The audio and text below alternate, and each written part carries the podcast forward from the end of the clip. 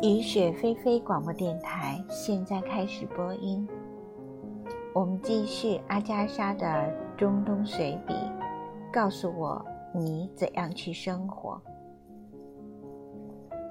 我们住的房子正在拔地而起，房子正中的木头拱顶竖起来了，土砖墙正在抹灰泥，将来的效果一定非常好。在土丘上。我向正站在身边的马克表示祝贺。这项伟大的工程可比我的厕所强，我说。成功的建筑师赞同我的看法，然而他狠狠地抱怨起那些工人，说他们一点精确的概念都没有。我说他们确实没有。马克痛苦地说，他们只当是笑话，根本不当一回事儿。我把话题转移到了马上，马克才开心起来。气温升高，工人们的脾气也大了，老是有人打架，打得头破血流。马克思提高了罚款额度，最后还不得已采取了极端行动。每天早晨上工之前，工人们必须交出手中的武器。工人们不喜欢这个决定，但勉强同意了。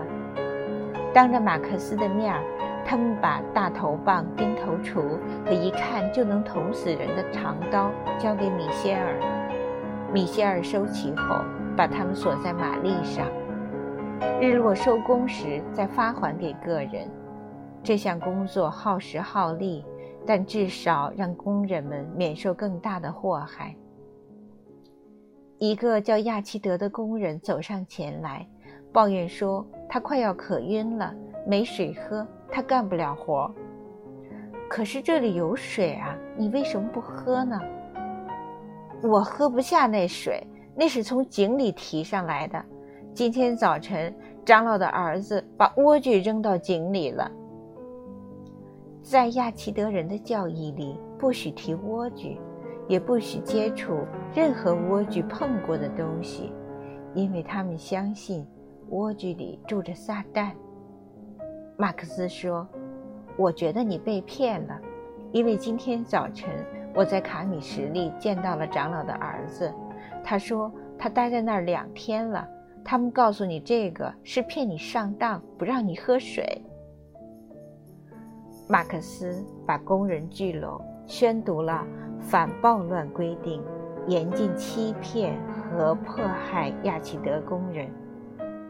工地上大家都是兄弟。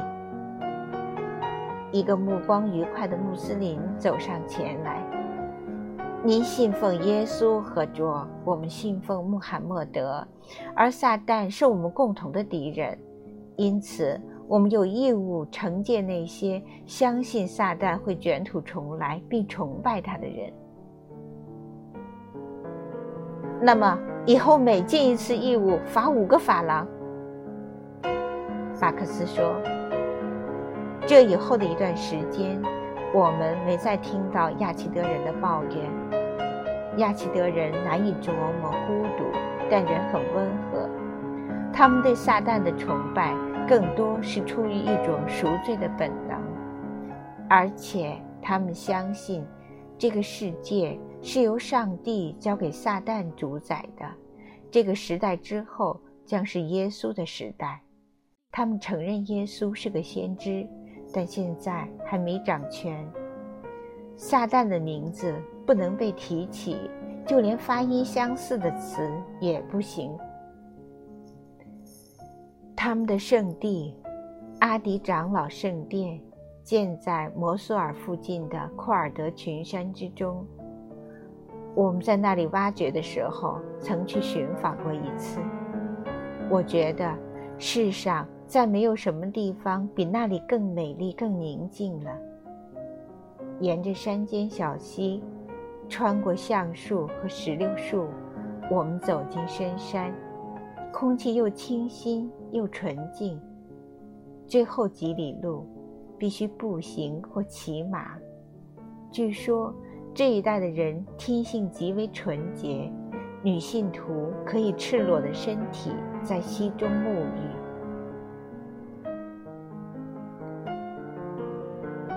然而，突然之间，你看到了白圣殿的白色尖顶，一切都安详、温和、宁静。这里有树木、庭院和潺潺的流水。温和的管理员端出点心，你就坐在一片安宁中，静静地品茶。内院是正殿的入口，圣殿的右边刻着一条黑色的大蛇，蛇是圣物，因为亚齐德人相信，诺亚方舟搁浅在了齐加尔山上，撞出一个洞。正是蛇把自己盘起来，堵住了洞口，方舟才得以继续前行。我们脱掉鞋子，被引入正殿，小心地跨过门槛。这里禁止踩踏门槛，也禁止露出脚底板。这对于盘腿坐在地上的人有点难。殿内幽暗而凉爽。